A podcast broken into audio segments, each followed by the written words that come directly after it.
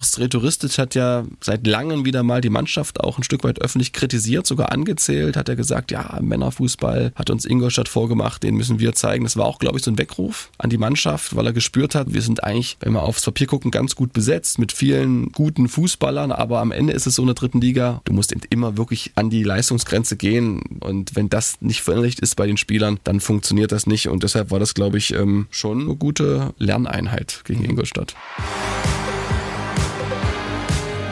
Kurvenversteher, der MDR Sachsen-Anhalt HFC-Podcast. Hallo und herzlich willkommen zum Badkurvenversteher, dem MDR-Podcast über den Hallischen FC. Ich bin Marius Rudolph und bei mir hier im Studio in Halle ist wieder Stefan Weidling, der Mann, der überall beim HFC seine Augen und Ohren hat. Ist das so, Stefan? Naja, überall nicht. Also in die Kabine komme ich nicht rein, aber zumindest da, wo man rein darf, da habe ich sie angeschaltet. Man hat auf jeden Fall das Gefühl, dass du sie hast, dort überall. Du weißt sehr gut Bescheid. Und ich habe zwei Wörter für dich. Englische Woche. Was macht das mit dir? Du hast ein bisschen mehr Arbeit, ne? aber mache ich natürlich gerne. Also so viel HFC geballt. Samstag, Dienstag, dann wieder Sonntag. Das macht Spaß, äh, das Ganze zu begleiten. Ist ja immer noch diese Anfangseuphorie, finde ich. Ne? Saisonstart geht alles erst los so ein bisschen und das macht es äh, richtig attraktiv. Und ähm, ich habe eigentlich nie was gegen englische Wochen. Also es könnte eigentlich immer so weitergehen. Nur die Spieler vielleicht. Ich finde das auch super. Auch als oder aus Konsumentensicht. Also ich gucke gerne auch unter der Woche noch Fußball. möchte ich mich nicht beschweren. Wir haben heute einiges vor. Wir gucken auf drei Spiele. Die beiden, die durch sind, Ingolstadt und gestern Duisburg. Also wir nehmen auf am Mittwochvormittag. Es ist jetzt kurz vor 10 Uhr und gucken natürlich noch kurz voraus auf Mannheim und wollen aber anfangen so ein bisschen mit der Personallage. Beim HFC ist ja noch ein bisschen was passiert. Zwei neue sind dazugekommen. Ja. Einer fällt jetzt doch länger aus und es gibt ein Update von Niklas Kreuzer. Subotic, der hat äh, angedeutet, unter anderem in der MZ, dass Niklas Kreuzer wieder zu 100 Prozent gesund wird. Das erstmal schön. Wie ist da dein Stand? Hast du da nochmal was gehört? Also ich habe jetzt nicht äh, mit ihm persönlich telefoniert, mit Niklas Kreuzer, mache ich auch erstmal nicht. Ähm, ich habe gehört, dass er operiert äh, worden ist, dass das alles ganz gut verlaufen ist. Ja. Ähm, das ist so mein äh, Kenntnisstand und er hatte wohl am Montag jetzt einen Termin mit seinen behandelten Ärzten, ähm, wo dann eben äh, das weitere Prozedere abgesprochen wird, aber mehr weiß ich nicht und da frage ich auch nicht nach. Also muss er noch nicht spekulieren, wie groß jetzt der Tumor war bei der OP oder was. Das finde ich gehört sich nicht und ähm, deshalb möchte ich da auch nicht spekulieren. Also der Stand ist, Operation ist erfolgreich und jetzt wird geguckt, wie weiter behandelt wird. Genau, und das sollte ja auch allen reichen. Und dann damit sieht es ja wahrscheinlich auch gar nicht so schlecht aus, dass es auch nicht so lange dauern wird, obwohl das jetzt natürlich auch wieder so ein bisschen ja, der Blick in die Glaskugel ja, ist. Ja, ich bin jetzt kein Arzt, also ich weiß jetzt nicht, was da nun, ob da nun eine Chemotherapie, Bestrahlung oder was weiß ich äh, folgen wird, aber sicherlich, ähm, wenn der Sportdirektor, der auch mit Ärzten gesprochen hat, sich da doch sehr weit aus dem Fenster lehnt und sagt, zu 100 Prozent wieder gesund, was natürlich toll ist und toll wäre, dann gehe ich schon davon aus, dass es jetzt nicht äh, über Jahre geht, sondern dass wir vielleicht wirklich ähm, mit Niklas Kreuzer, keine Ahnung, ich weiß es nicht, aber vielleicht doch schon äh, Rückrunde rechnen können. Ja, es gab ja die verschiedensten Fälle, ne? Alea, Baumgart, wer war es noch? Der Jaric von, von Aue auch mit 19 ah, ja. Jahren Hodenkrebs okay. gehabt, genau. Genau, mhm. dann noch der Richter, der jetzt äh, von Hertha zu Mainz gewechselt ist und es war ja wirklich sehr, sehr unterschiedlich. Ich glaube, bei Baumgart genau. hat es lange gedauert. Bei Alea war man dann ja auch total überrascht, dass er dann in der Rückrunde schon wieder da war und mhm. dem BVB da beinahe zur Meisterschaft verholfen hat. Naja, schauen wir mal. Aber wir sind auf jeden Fall gespannt und freuen uns erstmal, dass das dass es da einfach gute Nachrichten gibt. Etwas weniger gute Nachrichten gibt es von Besa Halimi, das, das Lazarett beim HFC, das ist nochmal ein bisschen größer geworden. Der fällt jetzt auf unbestimmte Zeit aus. Gegen Ingolstadt verletzt, Syndesmose wie Nico Hug Weißt du da Näheres? Ja, ich habe ihn gestern getroffen. Ähm, Besser Halimi, er stand am Spielertunnel, halbe Stunde vor Spielbeginn zusammen mit Nico Hug und äh, Skenderovic. War schon ganz schön geknickt. Äh, Halimi hatte auch einen dick eingepackten Knöchel und äh, ja, sagte so, es läuft überhaupt nicht, ist wirklich frustriert gewesen war ja schon die ersten Spiele nicht dabei, dann kam das erste Saisonspiel und dann gab es diese Szene und da hatte sich ja in dem Moment auch Sretoristic wirklich doll aufgeregt und auch zu Recht. Der Schiedsrichter hatte ja nach dem Zweikampf zwischen Halimi und dem Ingolstädter Spieler weiterspielen lassen ja. und alle dachten, es wäre nur so ein Schlag gewesen. Auch Halimi dachte das. Er hatte dann wirklich auf die Zähne gebissen und hat weitergespielt. Er ist ja nicht gleich ausgewechselt worden, sondern erst später und ähm, dann bei einer näheren Untersuchung hat sich halt herausgestellt, sind es Moseband und das sind mehrere Wochen. Also das ist schon ein Nackenschlag, zumal er jetzt auch in diesen ganzen Abläufen nicht mit drin ist, ist halt wirklich, ist blöd. Er ist hatte, blöd. hatte jetzt eigentlich nur dieses eine Spiel gehabt und das war jetzt dann auch eins, was eher zum Vergessen war, aber da kommen wir dann gleich noch zu. Dafür zwei neue gekommen. Wir hatten letzte Woche schon über Marvin Ajani gesprochen. Zurück an alter Wirkungsstätte. Gute Verpflichtung für den HFC? Hm. Na, wird sich zeigen. Also, äh, naja, was soll ich da sagen? Also das erste Spiel. Ich erwarte hier klare jetzt, Antworten. Wenn wir jetzt, okay, wenn wir jetzt klar auf die Fakten gucken, ähm, er wurde relativ früh wieder ausgewechselt nach 52 ja. Minuten.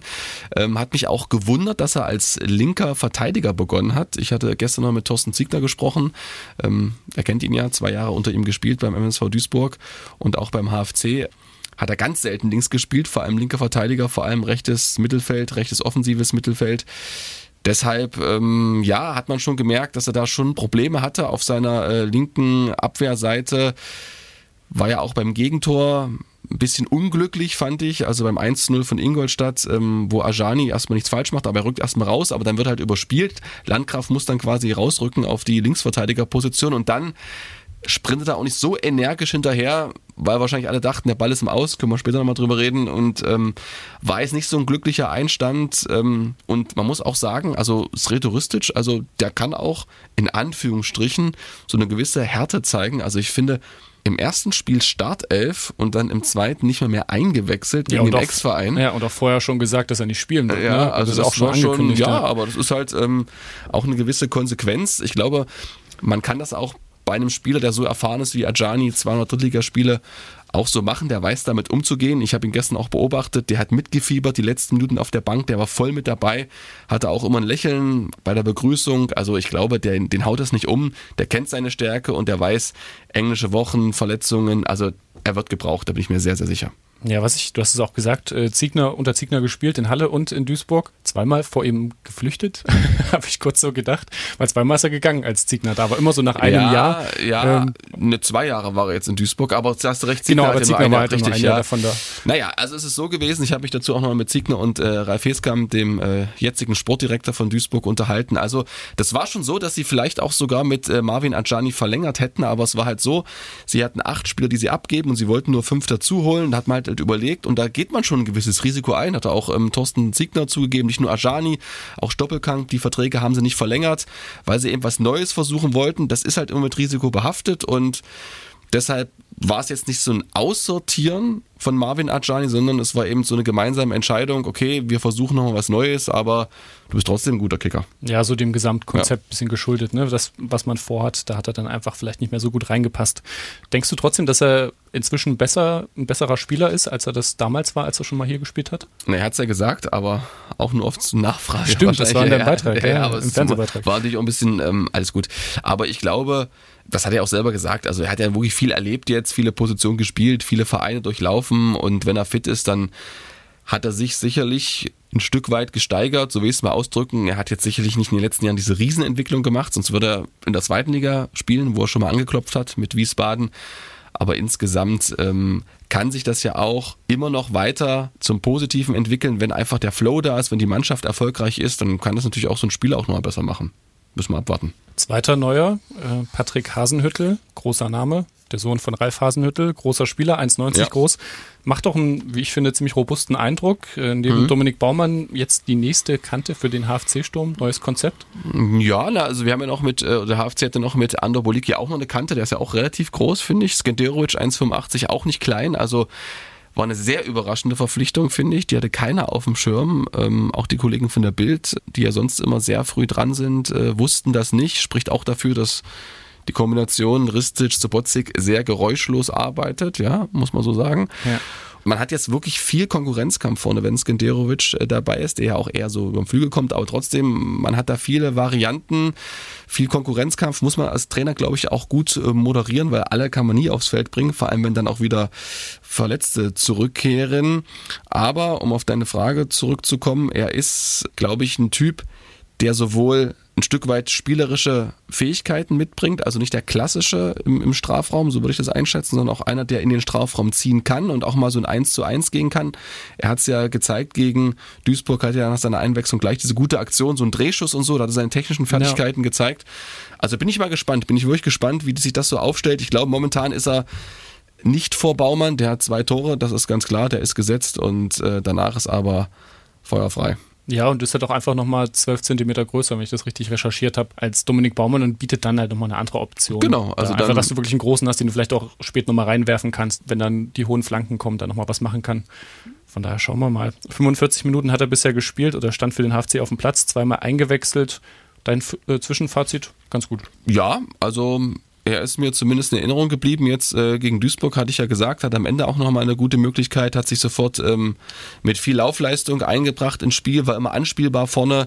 Also ich habe mit ihm gesprochen am Montag, ging für ihn ja auch alles relativ schnell, hat ja die Laie nach Oldenburg beendet, war dann zurück nach Klagenfurt äh, gekehrt und dann meldete sich auf einmal der Berater, dass der HFC anklopft und dann ging alles ratzi-fatzi, hat auch gleich ähm, eine Wohnung gefunden in Leipzig und war sehr positiv, sehr euphorisch und äh, hatte natürlich nicht den besten Auftakt mit dem 0-4 in Ingolstadt, aber macht einen sehr aufgeräumten Eindruck. Man muss aber auch sagen, also wenn man sich diese Stürme jetzt anschaut, abgesehen von Baumann, die reinen Fakten sind jetzt noch nicht so furchterregend wahrscheinlich für den Gegner.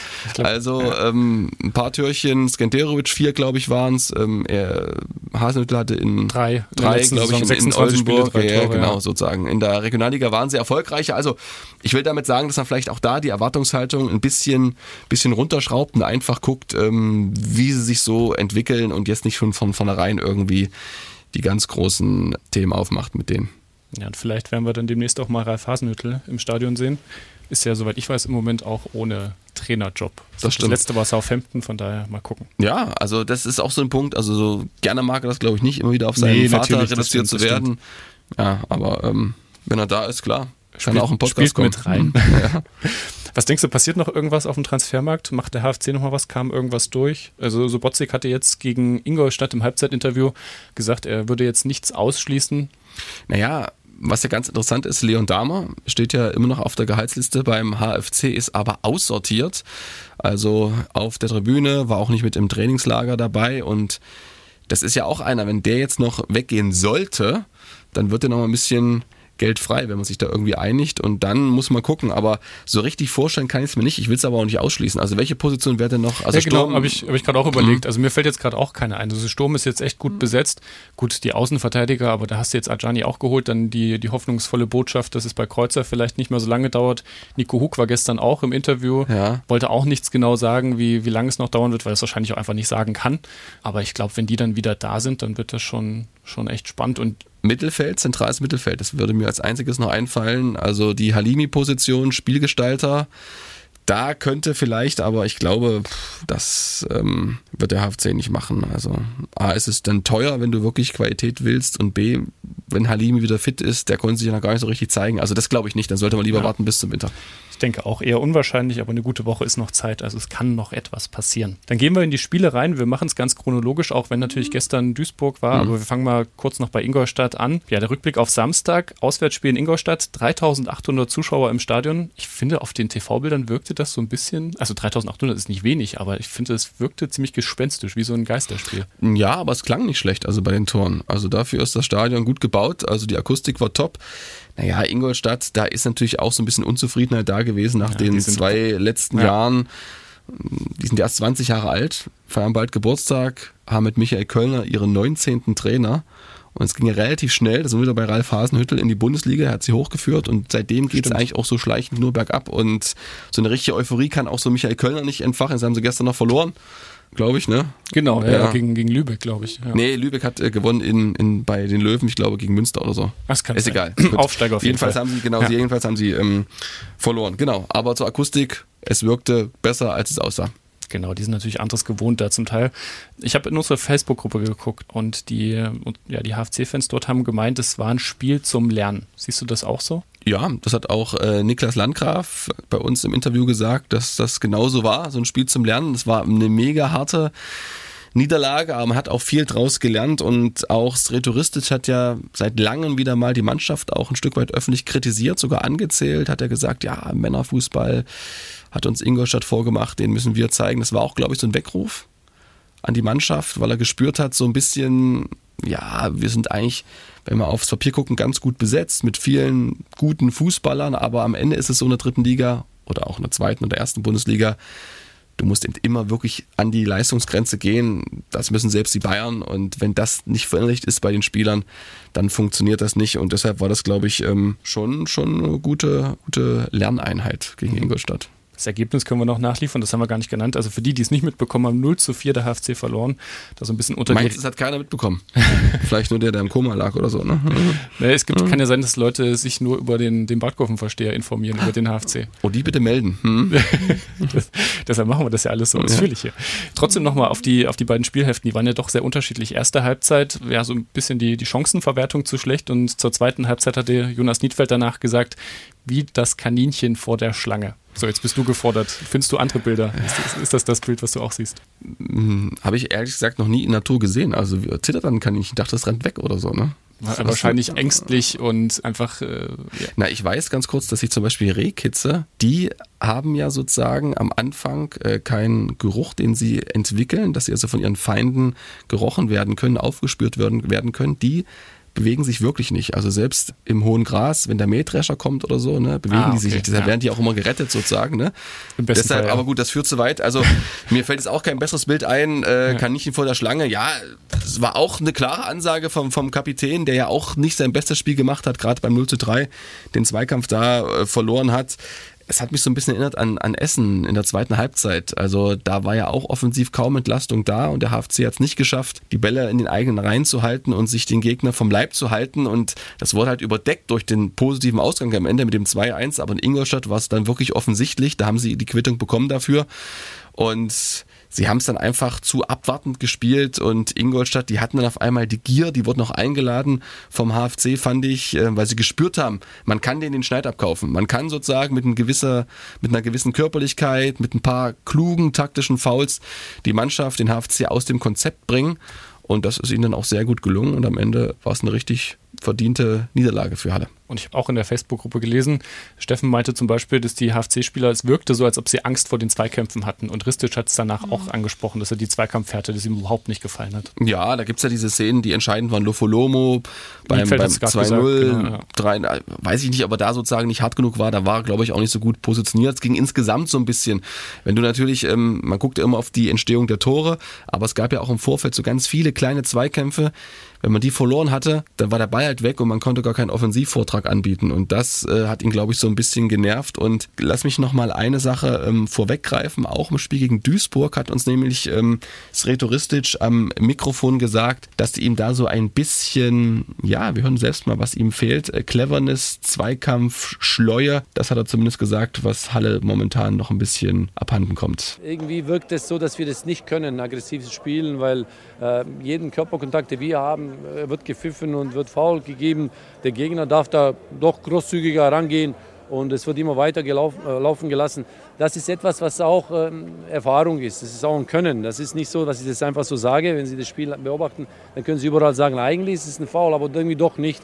Und bei den Duisburger, ja, die machen das einfach raffinierter, sagen wir mal so.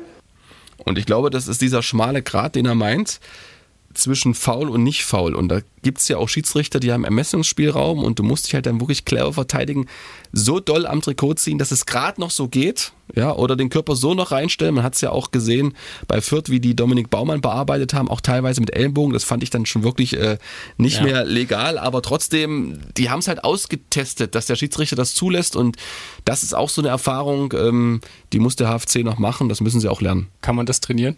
Ja, ist schwierig. Also Tri glaube, Trikot ziehen, trainieren. Ja, ich bin gespannt auf die Trainingseinheiten. Ja. Nee, also das war ja nur so ein Beispiel, aber ich, ich glaube, er meint insgesamt, da, da fehlt einfach so ein bisschen, hat er gesagt, so diese, diese Cleverness, diese Raff, mal so ein bisschen sowas, dieses ähm, Ja, vielleicht das auch mal ver auch ja. so ein bisschen, weißt du? Genau, vielleicht so. das auch mal versteckt zu machen. Ne? Ja, dass dann der genau. klar, du hast drei, die gucken, zwei, die immer in der Nähe sind, aber dass du vielleicht dann auch mal guckst, dass du dann ziehst, äh, wenn gerade keiner oder wo gerade keiner einen Blick drauf hat, aber. Ja. Und es gab auch gegen Duisburg wirklich viele Szenen, da lag ein HFC-Spieler unten und das Spiel ging weiter. Und na klar hätte sagen können, das ist faul, aber der Schiri hat halt gesagt, es ist noch eine gesunde körperliche Härte. Ich fand, er hat auch eine ziemlich harte Linie gefahren gestern, aber da kommen wir, kommen wir gleich noch drauf. Ingolstadt, äh, letzte Frage. Höchste mhm. Niederlage unter Sretoristic. Du hast das in deinem Beitrag herausgearbeitet. Hast du das Gefühl, dass die Euphorie im Verein und ja, jetzt bei den Fans darunter so ein bisschen gelitten hat? Also die Euphorie, die jetzt vor der Saison ja, entstanden war? Das war schon ein kleiner Dämpfer. Ich meine, ausschlaggebend sind ja immer die Zuschauerzahlen und wenn wir gucken, dass gegen Essen 12.300 waren In und etwa, jetzt mit 6,8 ein bisschen mehr als die Hälfte ist schon ähm, Aber halt auch unter der Woche. unter der Woche. Unter der Woche, keine Frage. Ich glaube aber, mit einem Sieg gegen Ingolstadt wären es vielleicht doch schon so 9, 10 geworden, weil man hatte, das weiß ich, ähm, mit 8.500 bis 9.000 Zuschauern gerechnet. okay. Das hatte der Ordnungsdienst und das Sicherheitspersonal, die hatten sich darauf eingestellt und das war ungefähr die Vorgabe. Jetzt waren es nur 6,8 und ich kann es aber auch verstehen, weil ich habe mir jetzt, das muss ich auch mal kurz sagen, äh, mal die Preise angeschaut. Ähm, wir haben ja immer den Luxus, dass wir sozusagen als Pressevertreter so reinkommen mit einer Dauerkarte, aber das ist ja auch echt, also 33 Euro Haupttribünenplatz. Klar, gibt noch ein bisschen günstiger, wenn du auf der Gegentribüne sitzt, ein bisschen weiter entfernt von der Mittellinie, aber auch der Stehplatz 15 Euro. Also das sind schon ordentliche Preise. Ja, da muss man sich das schon überlegen. Ne? Also ich habe mir, Mhm. ich habe es gestern von zu Hause aus geguckt und habe es mir für 5 Euro gekauft, das Spiel. Also da ist, ist natürlich bequemer und Mhm. du kannst es da gucken. Ähm, ja, da muss man schon überlegen, ob sich das dann. Aber es ging um die, die Abflachung dieser Euphoriewelle. Also es gab schon so einen kleinen Dämpfer, aber ich glaube, man hat das auch ein bisschen eingepreist, weil ähm, wer das Spiel gegen Essen genau beobachtet hat und auch das gegen Fürth, der hat gesehen, dass der HFC keine Spitzenmannschaft der dritten Liga ist, sondern sich einfach ähm, reinkämpfen muss in diese dritte Liga und das bislang gut gemacht hat. Vier Punkte, ich glaube, aus drei Spielen, das ist okay. Guter Schnitt. Duisburg ist da deutlich schlechter als der HFC in die Saison gestartet. Nur ein Punkt nach zwei Spielen stand bis zum Spiel gestern da auf, dem, auf der Tabelle. Standen also noch ein bisschen stärker unter Druck. Gemerkt hatten das jetzt aber nicht, ne? Also es ist ja auch erst drei Spiele, äh, nee, zwei ja, Spiele aber du, ja. du hast recht. Also ich habe ja mit Thorsten Ziegner gesprochen, der hat gesagt, das ist schon eine Wahnsinns-Erwartungshaltung in Duisburg. Ne? Die haben eine riesen Fanbase, die haben in der letzten Saison viel Kredit verspielt, nur vier Heimspiele gewonnen, dann verlierst du das Auftaktspiel zu Hause gegen 1860 im eigenen Stadion, Riesenenttäuschung und er sagt auch, also da, da, diese Stadt, die lebt Fußball und er fährt zum Abendessen, wenn er mal Zeit hat, mit Michael Hiemisch, seinem Co-Trainer, immer nach Düsseldorf, weil da gibt es so viele Promis, da fällst du als Drittligatrainer nicht auf. Und wenn du in Duisburg unterwegs bist, wirst du ständig angesprochen. Also er war im Supermarkt und da kam eine Omi und meinte, mein Enkel spielt beim MSV und hat ihn gleich in ein Gespräch verwickelt. Da ist nochmal eine ganz andere, ganz andere Erwartungshaltung da, das auf jeden Fall. Und Hat ja natürlich auch die, die große Bundesliga-Historie. Also Ja. da, die, die Leute, die den Verein verfolgen, die kennen wahrscheinlich auch noch die anderen Zeiten, ja. Und Ja. sehen die wahrscheinlich so ein bisschen zurück. Aber ich glaube, äh, man hat sie nicht angemerkt, es sei denn, man ist jetzt ähm, ganz frech und sagt, okay, sie waren so harmlos vorne, vielleicht war es das, vielleicht war es der Druck, aber das glaube ich nicht. Es war eher da. Es lag daran, dass Esswein und Köpke auch erst wenige Wochen im Training sind, manche Esswein erst wenige Tage und das muss sich auch, glaube ich, offensiv alles nochmal finden. Genau, am Ende 1 zu 1, endet die Partie, zwei Tore, beide nach Ecken. Beim ersten hat Dominik Baumann ja wieder seinen Torricher bewiesen. Ja, also ich glaube, der riecht das wirklich. Also da passt das wirklich, das Wort Torrichter, der stand genau richtig. Also Zazar geht toll zum Kopfball hoch. Und dann hat sie das Gefühl, Duisburg gibt auf oder ist ganz kurz nicht da. Und Baumann ballert das Ding rein mit einer Entschlossenheit und mit einer Gier, wie er da reingeht. Du musst dir damit rechnen, dass sofort die Füße um die Ohren fliegen von den Verteidigern. Ja. Aber er geht da rein und ein richtiges Baumann-Tor. Das war ja schon beim 1-0 so. Genau, ich musste hab auch das, ja, reingeballert, reingedroschen, also einfach nur geradlinig Wumms. ich habe auch an Essen gedacht, weil gefühlt war das das gleiche Tor, nur dass halt ein bisschen mehr Verkehr war diesmal. Aber ansonsten auch ähnliche, einfach drauf und rein. Ja, und dann ausgerechnet sagen die Sportjournalisten, Sportkommentatoren, schießt natürlich Sebastian May das 1 zu 1 auch wieder nach einer Ecke. Zumal ja auch im letzten Spiel, das war im März gegen Duisburg, also Rückserie 2022, 2023, Halle zweimal führte und Duisburg zweimal nach Ecken zum Ausgleich gekommen ist. Und Sretoristic wusste das, hatte sein Team auch gewarnt, auch vor Sebastian May und war dann schon so ein bisschen angefressen, weil man hätte das schon verteidigen können. Klar, Sebastian May ist vom, vom Papier her 17, 18 Zentimeter größer als Landgraf und Denis, die beide sozusagen im Raum verteidigt haben. Aber Ristic hat halt dann gesagt, die beiden ducken sich fast ein bisschen weg. Sie müssen dann noch energischer an den Mann reingehen, Ja. weil so hoch musste Mai gar nicht Genau, springen. der Er Ball kam der nicht so kam, hoch, Der ja. kam relativ, relativ flach, musste da jetzt seine riesige Körpergröße von 1,95 nicht voll ausspielen und trifft den Ball dann auch ein bisschen glücklich mit der Schulter so halb und dann Trudelt der so trudelt der so ja. rein sozusagen. Aber ähm, es ist schwer zu verteidigen, aber es war nicht unmöglich. Der HFC hatte ziemlich gute Phasen, vor allem am Anfang und dann zum Ende hin nochmal. Und da hätte es dann beinahe noch klappen können. Andaboliki hatte dann eine ziemlich gute Chance kurz vor Schluss. Also quasi den Siegtreffer auf dem Fuß. Aus deiner Sicht wäre es verdient gewesen? Ja, also weil sie haben auf jeden Fall diese Offensive am Ende gewagt. Äh, Sretoristic hat ja mit Crossweight und äh, Hasenhüttel nochmal wirklich frische Kräfte reingebracht, hat es auch klar angezeigt der Mannschaft, wir wollen auf drei Punkte gehen. Es wäre verdient gewesen, aber ein Unentschieden ist in dem Moment genauso verdient. Aber du sagtest, äh, erste Halbzeit vor allem waren da auch tolle Spielzüge dabei. Also diese Chance von Berko, die war ja von hinten rausgespielt über Lofolomo, Harlang, Zazar, dann äh, Berko rüber zu Denis, dessen Schuss geblockt und dann wieder Berko. Das war wirklich ein toller, herausgespielter Angriff. Und vor Lofolomo gab es noch zwei, drei Stationen. Also Duisburg stand in dem Moment relativ hoch und sie mussten es spielerisch lösen, flach hinten rausspielen. Das war sehr gut. Also es war wirklich ein, ein toller Angriff. Aber das gehört auch zu weit, wie gegen Essen, nach einer halben Stunde war dann so ein bisschen die Luft raus und die kam erst wieder am Ende so. Also kann natürlich auch sein, dass Halle sich auch bewusst so ein bisschen vom Ballbesitz verabschiedet hat, weil sie gemerkt haben, so richtig viel weiß Duisburg damit auch nichts anzufangen. Bis zum 16er geht's gut, aber dann war es auch nur harmlos. Ja. Also manchmal kann das auch so ein taktisches Mittel gewesen sein. Genau, du hast gerade gesagt, Sretoristic ist auf Sieg gegangen, war dann danach trotzdem recht zufrieden mit dem Unentschieden. Hat zwar gesagt, er hätte sich natürlich den Sieg gewünscht, aber trotzdem war es wichtig, nach Ingolstadt Charakter zu zeigen. Otto und Sretoristic. Hat die Mannschaft Charakter gezeigt? Ja, also wenn man sich das Zweikampfverhalten anschaut, da haben ja alle im Stadion äh, drauf geachtet. Da gab es oft äh, Zwischen- und Szenenapplaus, vor allem von Tim Dietrich, der in der ersten Halbzeit links wirklich seine Bahn dicht gemacht hat als äh, Verteidiger. Das war, ich habe alle gefragt, war das jetzt Männerfußball? Ja, sagen sagen viele, es war schon der richtige Weg dahin. Wir haben es gehört, sozusagen zum richtigen Männerfußball fehlt noch die Raffinesse im Zweikampf. Ne? Ein bisschen Trikot und ein bisschen da behakeln, ohne dass es der Schiedsrichter merkt und dass es gleich in Foul ist. Das ist dann die, das ist dann wirklich der richtige Eisenmann und äh, Halle ist sozusagen noch so ein bisschen vielleicht im, ja, im, ich will nicht sagen im Teenageralter, aber so Anfang 20, also da kann auch so ein bisschen was kommen. Die Duisburger hatten da so ein bisschen ihre eigene Sicht drauf, zumindest in den Interviews danach. Mhm. Sowohl Thorsten Ziegner als auch Sebastian May waren dann schon der Meinung, dass sie das Spiel besser im ja. Griff hatten. Ja, naja. Hatten sie auch sicherlich. Sie hatten, glaube ich, die Spaltstatistik, die war auf Seiten von äh, Duisburg, aber glaube, Duisburg braucht sich nicht über das Unentschieden beschweren, weil richtig zwingende Chancen, da fallen mir auch nicht viel ein. Dann versuchen wir mal so ein kurzes, wir haben jetzt drei Spiele gesehen, eigentlich ja vier mit dem Pokalspiel, aber wenn wir auf die, auf die Drittligaspiele gucken, haben wir nach drei Spielen in der neuen Drittligasaison für den HFC vier Punkte auf dem Konto. Das heißt, mhm. einmal war alles dabei, ein Sieg, ein Unentschieden, eine Niederlage, nicht in der Reihenfolge. Heißt also auch, Sretoristic hält seinen Punkteschnitt von 1,5. Läuft also jetzt alles nach Plan? Also ein ohne Sieg, das warte, Ein Sieg sind drei. Ein Unentschieden, ein sind vier. Ja. Eine Niederlage sind null Punkte. Vier durch drei sind vier Drittel, 1,33 als Unterschnitt. Was habe ich denn da gerechnet? Na, wahrscheinlich ich habe hab sechs, durch, ich hab sechs durch vier. Okay. Aber 6 durch 4 sind ja. Okay, und durch, ähm, das, durch den Pokal wird es dann eher noch schlechter. Drei mhm. halbe. Mhm. Na gut, er hält seinen Schnitt nicht. Läuft jetzt nee. überhaupt nichts nach Plan. Nein, alles gut. ähm, nee, nee. Nee, natürlich läuft es nicht hundertprozentig nach Plan, weil Ingolstadt war schon so ein Ausrutscher nach unten, den hätten alle nicht gebraucht, aber vielleicht haben sie es auch gebraucht, um dann die Leistung gegen Duisburg so an den Tag zu legen, dass man eben diesen Weckruf brauchte insgesamt glaube ich, wenn man jetzt mal auf die Tabelle schaut, die ja eigentlich noch keine Aussagekraft hat, aber jetzt ist halt, glaube ich, Zwölfter. Ich habe es ehrlich gesagt gar nicht ja, auf dem Schirm, aber heute wird sich auch noch viel ja, verändern. genau, aber das ist so ungefähr das, wo glaube ich alle, wenn die Saison am Ende so ausgeht, unterschreiben würden, so machen wir das. Also das wird jetzt nicht wahnsinnig viel ähm, nach oben gehen, glaube ich es erstmal nicht, aber auch nicht, hoffentlich nicht nach unten. Deshalb ähm, ist das, glaube ich, erstmal okay.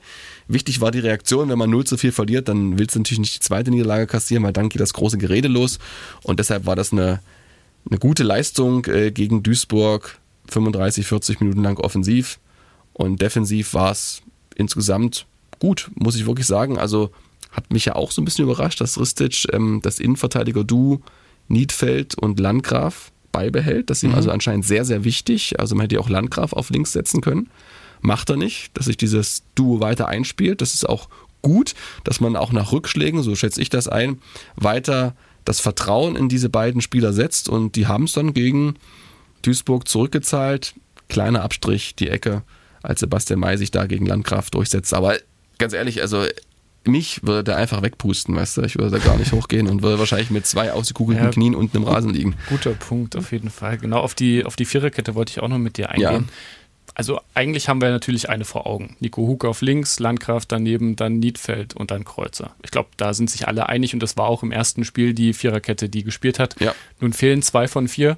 Das heißt, es wurde auch schon viel probiert. Ajani hat mal gespielt. Ja, Lukas Hallang eigentlich noch so der als Dritter mehr oder weniger gesetzt ist, habe ich gerade das Gefühl. Auch ein gutes Spiel gemacht gegen Ingolstadt, müssen Ja. wir auch mal hervorheben. Die erste Halbzeit offensiv sehr gut, ja. Und auch gestern. Ja, auch gestern. Hm. Und dann ist so ein bisschen die Frage, wer kriegt die vierte Position und wo spielt Lukas Hallang dann? Also jetzt hatten wir mal Dietrich und Ajani. Wen siehst du aktuell da in der Pole Position? Also Dietrich hat es gut gemacht, wurde auch vom äh, Trainer gelobt. Sein erstes Profispiel war das. Er kam ja von der zweiten Mannschaft von Werder Bremen, hatte bislang nur Regionalliga-Erfahrung, ist ja ein gebürtiger Sachsen-Anhalter, in Seehausen der Altmark geboren, dann äh, bei Lok Stendal gespielt, dann ein bisschen weiter südlich irgendwo.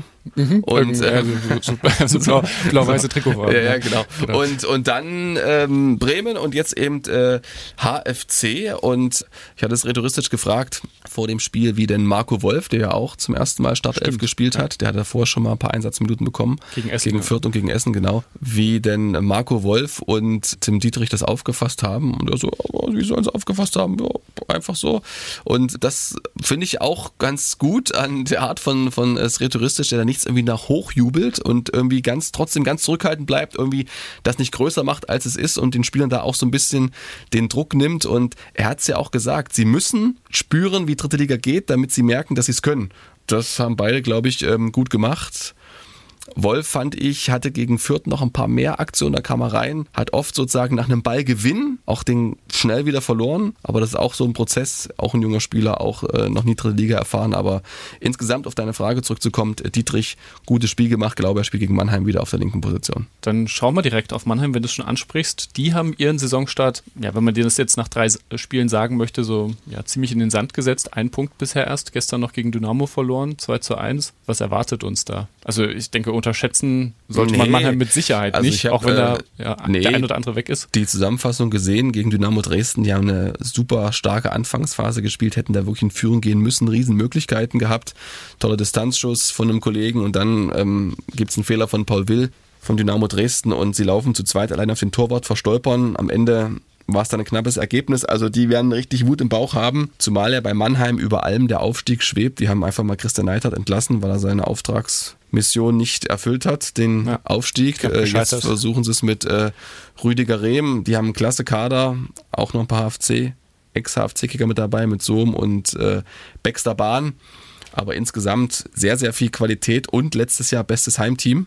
Kann mich erinnern, letzte Saison, das Spiel war die zweithöchste Niederlage für Halle Unterristisch, das 1 zu 4. War ähm, ein Lehrbuch, auch so ähnlich wie ähm, Ingolstadt, was da äh, Mannheim aufgeschlagen hat und dem HFC da klar die Grenzen aufgezeigt. Also wirklich extrem schwer, aber pff, warum nicht? Also ich meine, die sind äh, angeschlagen, wenn man es irgendwie schafft, dass das Publikum so ein bisschen ja, auch unruhig wird und so, dann, dann kann das schon was werden für den HFC. Weil spielerisch gab es so viele Aktionen in den Spielen, Essen und Ingolstadt, äh, Essen und ja auch Ingolstadt, na klar, in der ersten Halbzeit, die Mut machen. Gut, es wird auswärts gespielt. Der HFC hat sich in dieser Saison bisher zu Hause besonders gut geschlagen. Auswärts war jetzt eigentlich nur Ingolstadt Ja. und das war jetzt nicht so besonders. Aber was, was muss jetzt besser laufen, damit sich das nicht wiederholt, dass es nicht nochmal ein zweites Ingolstadt gibt in Mannheim?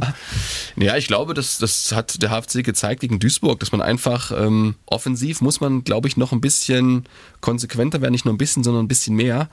Ein bisschen ordentlich mehr, denn wenn wir ehrlich sind, die beiden Saisontore, die drei, ne, zwei nach Standards und eins war quasi nach gutem Anlaufverhalten erzwungen worden, das erste Tor gegen Essen, aber so aus dem Spiel heraus, also ein wirklich herauskombiniertes Tor, das gab es da nicht, obwohl es die Möglichkeiten dazu gab. Gegen Ingolstadt und auch äh, zuletzt gegen äh, Duisburg waren die da. Da muss man einfach, ja, aber das ist leicht gesagt, entschlossener sein und hinten natürlich weiter dieses, dieses Zweikampfniveau halten, weil Mannheim, die werden auch wirklich über die Außen mit ganz viel Athletik, Dynamik kommen und da muss man einfach dagegen halten und raffiniert, vielleicht ein bisschen mit Raffinesse zu Werke gehen. Also der HFC braucht Raffinesse, zum, um zu gewinnen. Dann vielleicht wie in der letzten Saison das Hinspiel in der Hinrunde. Das ging ja Das mit stimmt, 3 3 zu 3-1, 1. richtig, ja. Mhm. Noch Zimmerschied, ich habe nochmal nachgeguckt, Niedfeld und Kreuzer hatten getroffen. Hm. Also vielleicht macht Jonas Niedfeld ja dann einfach, wiederholt er das. Gut, dann sind wir durch. Ich danke dir. Alles klar, gut. Hast du noch was auf dem Herzen? Nö, alles, alles gut, alles besprochen. Ähm, Thorsten Siegner geht's auch gut. Der hatte wirklich äh, Zeit. Wir haben uns da lange unterhalten. Auch Ralf Heskamp war alles Paletti sozusagen. Schön mal wieder in Halle zu Ja, sein. genau. Also die haben sich wirklich gefreut, auch wenn sie beide sagen, es ist nichts sehr Besonderes, weil die alten Verbindungen eben nicht mehr da sind. Ja, Äh, da ist Thorsten nicht mehr viel Ziegner, übrig, Thorsten ne? Ziegner hat noch Ja. äh, mit Marian Unger sehr guten Kontakt. Äh, Lars Töffling, der war gestern auch im Stadion, aber ist eben kein Pressesprecher mehr. Ja. Genau. Nö, das war schön, einfach mal so alle zu sehen und ähm, war ein netter Abend gestern. Das hat ja auch Marvin Ajani gesagt, ne, dass eigentlich nur noch Landgraf übrig ist, von Genau. denen, mit denen er Mhm. früher Ja, zusammengespielt hatte hier beim Genau. HFC. Also da ändert sich natürlich schnell sehr vieles. Wir gucken mal, wie es jetzt in den nächsten Wochen weitergeht. Ich sage danke, Stefan. Gerne. Zum Abschluss noch der obligatorische Hinweis, wenn ihr es noch nicht getan habt, liebe Zuhörer, liebe Zuhörerinnen, gerne diesen Podcast abonnieren bei Apple, bei Spotify, im Podcatcher eurer Wahl. Fast überall sind wir zu finden, genau wie auf unserer Homepage mdr.de. Und außerdem gibt es auch die vorhin bereits angesprochene Facebook-Gruppe, die heißt auch Badkurvenversteher und dort könnt ihr sehr gerne beitreten und mit uns über den HFC diskutieren. Und damit möchte ich mich bedanken, auch bei euch fürs Zuhören und bis zum nächsten Mal. Ciao, ciao. Badkurvenversteher, der MDR Sachsen-Anhalt HFC-Podcast.